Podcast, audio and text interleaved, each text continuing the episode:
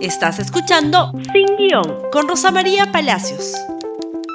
Muy buenos días y bienvenidos nuevamente a Sin Guión. Y bueno, hoy vamos a hablar de medidas, de nuevas medidas de contención del COVID-19.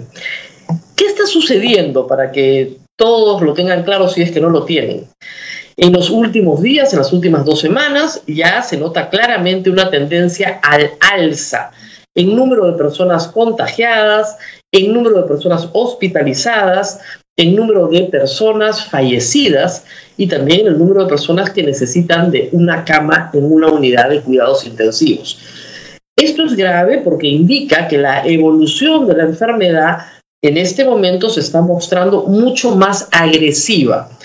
¿Cuál es la causa? Probablemente lo que haya sucedido alrededor del 15 de diciembre, compras navideñas que han tenido un impacto que se está viendo el día de hoy. También es posible que eh, la variante del virus detectada en el Reino Unido, que no es más letal, sino más contagiosa, ya esté circulando en el Perú hace varias semanas.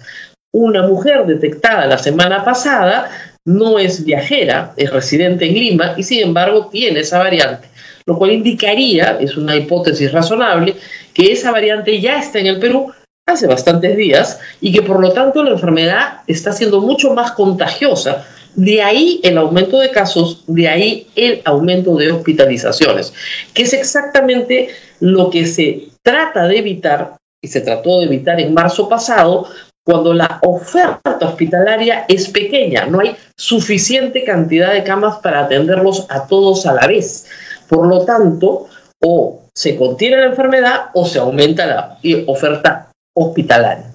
Sin embargo, hemos pasado 10 meses de angustia e incertidumbre. Hemos aprendido mucho, pero todavía hay cosas que no sabemos.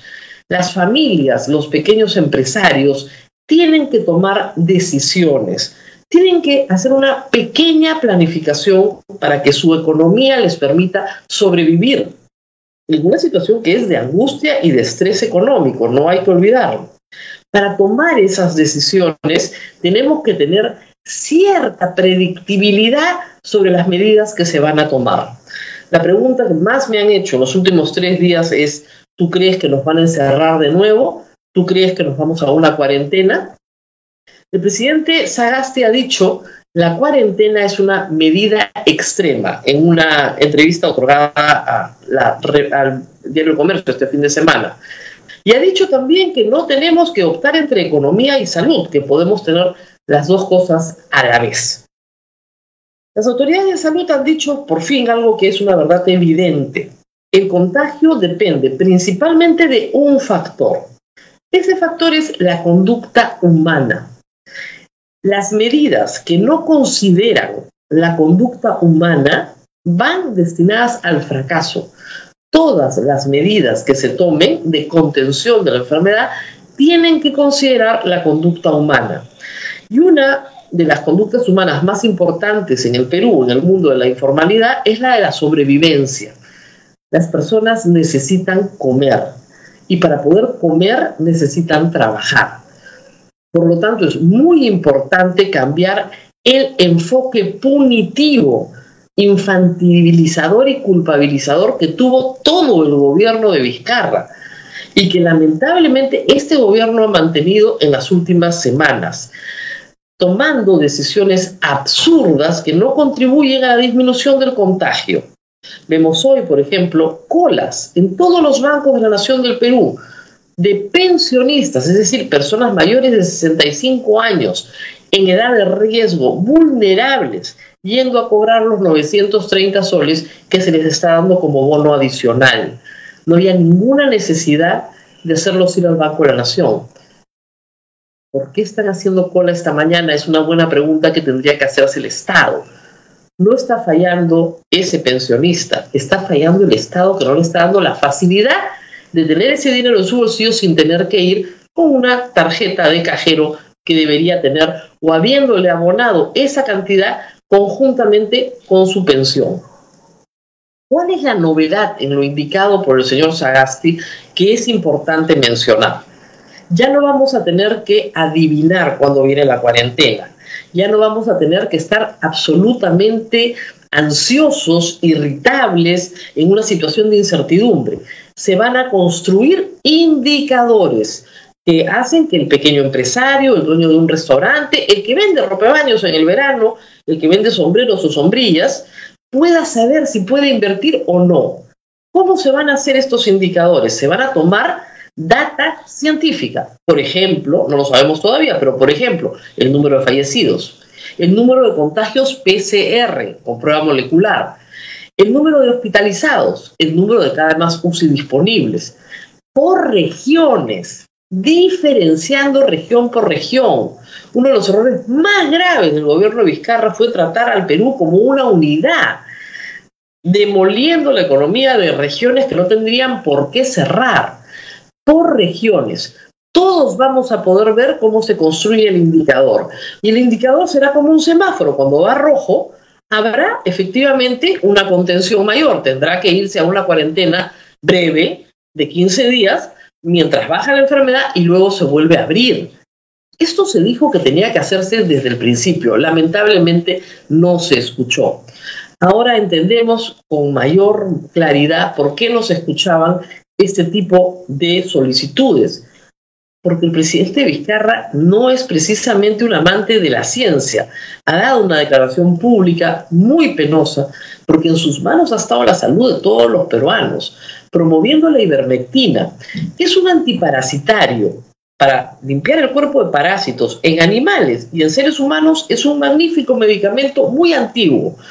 ¿Le hace daño a usted tomar un antiparasitario? No, no le hace daño si lo que busca es sacarse los parásitos del cuerpo. Si lo que busca es curarse del COVID, no lo va a curar ni lo va a prevenir. No tiene ninguna validez científica, no hay un solo informe de este producto aplicado a seres humanos que prevenga o cure el COVID, ni tampoco que reduzca sus síntomas.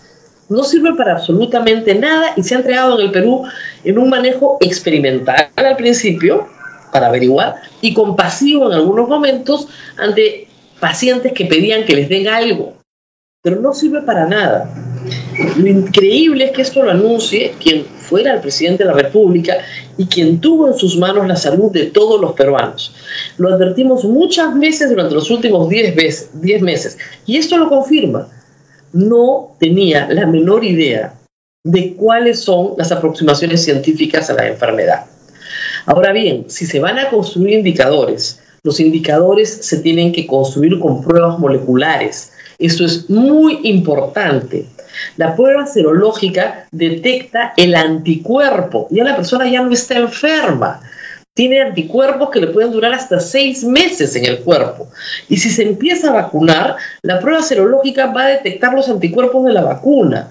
Se necesitan pruebas moleculares para construir los indicadores porque esa prueba molecular es la que te habla del virus presente en la primera parte de la enfermedad, cuando se acaba de contagiar y lo que necesitas es construir el perfil con esos indicadores. Ya hablar de rastreo de contactos a estas alturas parece inútil cuando la enfermedad es comunitaria, es decir, toda la población la puede obtener muy fácilmente porque circula y circula a gran velocidad de contagio. Pero los indicadores tienen que ser manejados de esta manera. Estos indicadores pueden servir para otra eh, cuestión que es muy importante con las nuevas medidas, la campaña. La campaña está generando aglomeraciones. Las aglomeraciones son el enemigo en este caso. Lo que tenemos que evitar es la aglomeración. El enemigo no es la delincuencia, el enemigo no es la indisciplina, el enemigo no es más que la aglomeración. ¿Cómo evitamos la aglomeración? Eliminando el toque de queda, por ejemplo, para que esas personas que hacen cola en un banco de la nación, por ejemplo en Iquitos, como hemos visto ayer, puedan tener más horas del día de atención, doble turno, que las puedan atender, como van a ser las elecciones nacionales, durante 12 horas, 14 horas, para que no se aglomeren. Sentido común, señores, sensatez, no cuarentenas indiscriminadas que tienen aterradas a familias y a pequeñas empresas que no pueden ni siquiera planificar los próximos tres o cuatro días. Un poco de respeto a la población indicadores basados en ciencia que le indiquen a la gente qué tiene que hacer. y no comparar región a región, ¿no es cierto? Para que en una región donde no está pasando nada, se adopten medidas draconianas de aquellas en que sí se tienen que adoptar.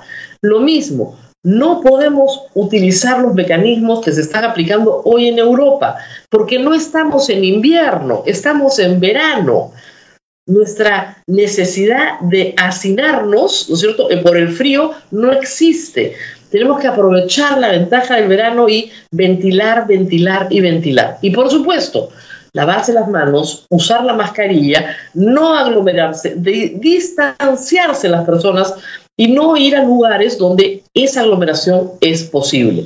Eso lo puede hacer cada uno de ustedes sin medidas absurdas, sin medidas que limiten el uso del automóvil particular o este, los encierren en sus casas hacinadas y sin ventilar. Muy bien, nos tenemos que esperar, eh, despedir. Esperemos que las nuevas medidas y los nuevos indicadores sean, por favor, presentados esta misma semana. La gente tiene derecho a planificar, aunque sea los próximos 10 días, por el amor de Dios.